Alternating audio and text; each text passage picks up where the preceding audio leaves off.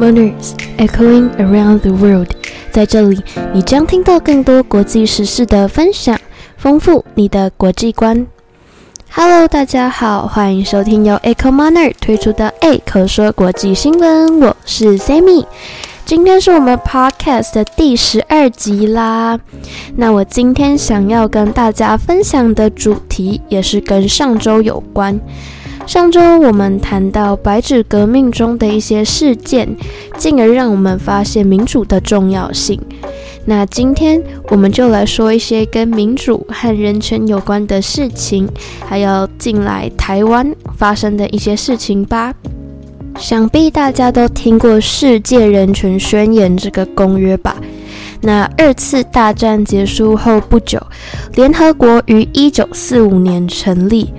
联合国的目的就是为了促进世界各国的和平。那世界人权宣言是联合国大会于一九四八年十二月十日在法国巴黎夏乐宫通过的一份，呃，重点在维护人类基本权利的文献。那它共有三十条。那宣言起草的直接原因是对第二次世界大战的反省，是第一份在全球范围内表述所有人类都应该享有的权利的一份文件。那在第二次世界大战后，呃，由艾莲娜·罗斯福，那她其实就是美国总统呃富兰克林·罗斯福的妻子。那由他所领导的这个委员会编写了一份特别的文件，那这个文件就宣告了世界上人人都应该享有的权利，而这就是如今被我们称作《世界人权宣言》的一份文件。那在今日，联合国一百九十二个会员国皆已经签署并同意《世界人权宣言》。世界人权宣言的第一到第二条确立了尊严、自由和平等的基本概念。第三到五条确立了其他个人的权利，例如生命权以及禁止奴隶制和酷刑。那第六到第十一条提及人权的基本法律界定，以及在受到侵犯时可以适用的具体补救措施。第十二到十七条规定了个人对社会享有的权利，包括在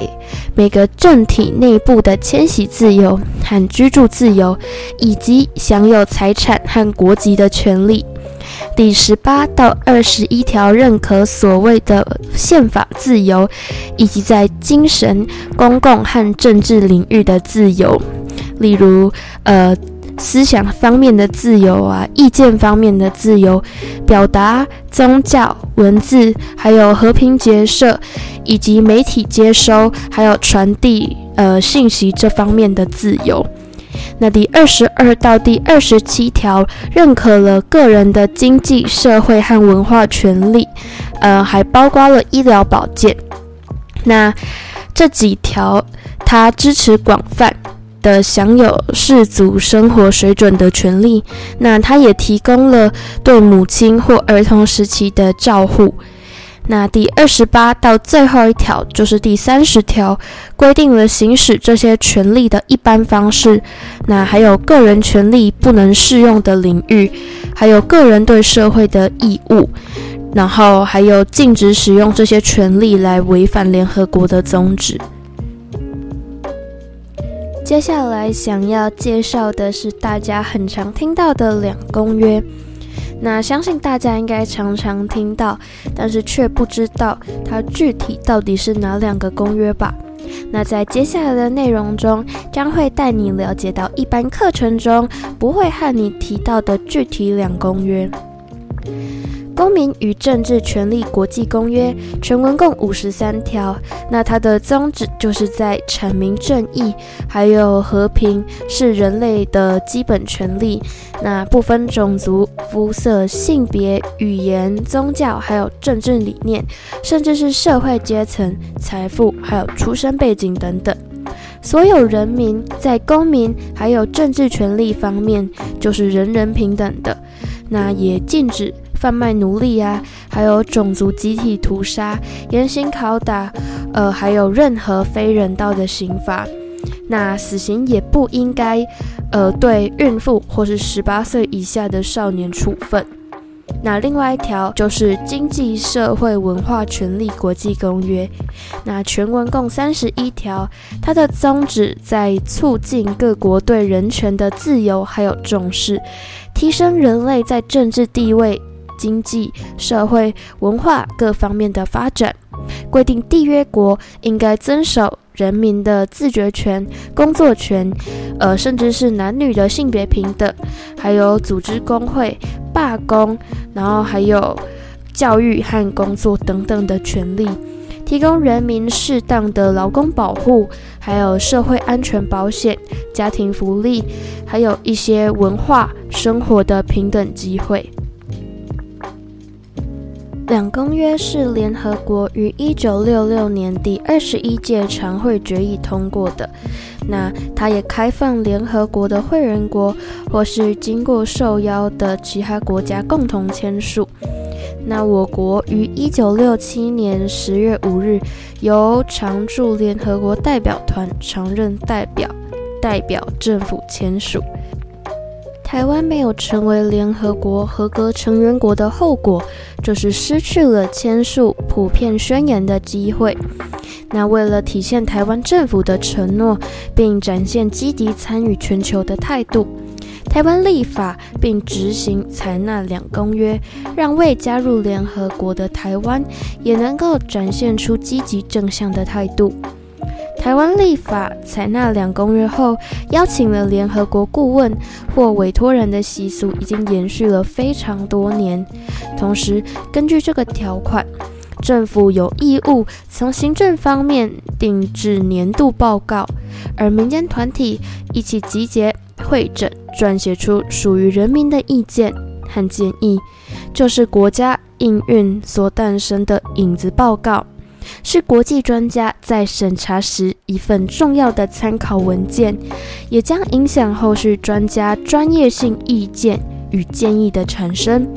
那在这样外部实施监督并给予压力下，两公约的核心价值取得了一定的成功，甚至直接维护了台湾个人的权利，尤其是面对人民的诉求。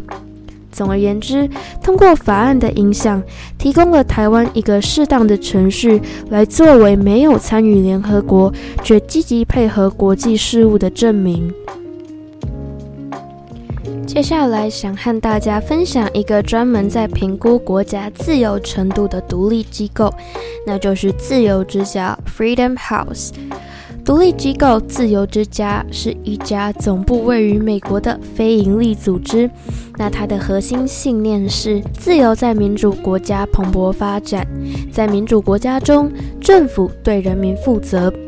法治盛行，言论、结社和信仰自由以及尊重妇女和少数民族的权利得到保障。自由之家致力于通过对分析、倡导和直接支持一线人权捍卫者的独特来结合，并抵抗民主的主要威胁，并赋予公民行使基本权利的自由。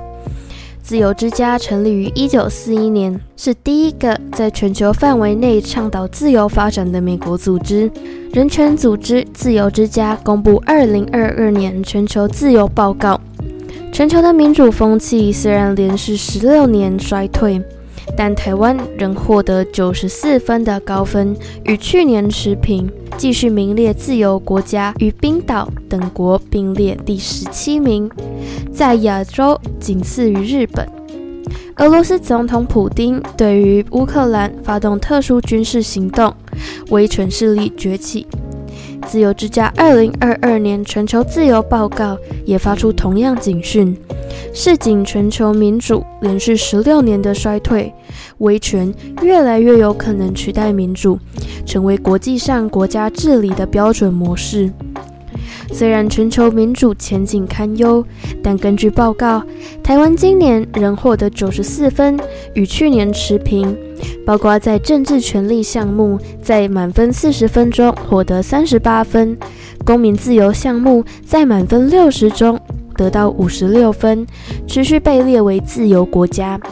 在全球方面，台湾与同样拿到九十四分的冰岛、爱沙尼亚、智利与德国并列第十七名，在亚洲仅次于获得九十六分的日本，排名第二。报告针对全球两百一十个国家和地区进行评鉴，依照当地人民获得政治权利和公民自由的状况作为评比指标。中国在今年报告中维持去年得分，政治权利拿到负两分，公民自由只拿到十一分，总计九分，再度被列为不自由国家。报告指出，过去一年虽然有二十五个国家的政治权利和民主自由得到进步，却有六十国遭遇民主的衰落。自二零零六年全球民主开始恶化以来，二零二一年是民主制度改善情况最严峻的一年。报告表示，截至今天，全球有三十八趴的人住在不自由国家，比例为一九九七年以来的最高。每年十人中只有两人生活在自由国度，所以身在台湾的我们真的很幸运，能够生活在一个自由国家里面，成为幸福的那一个人。好的，那本周的爱口说国际新闻就到这边告一个段落喽。我是 Sammy，我们下周空中再相会，拜拜。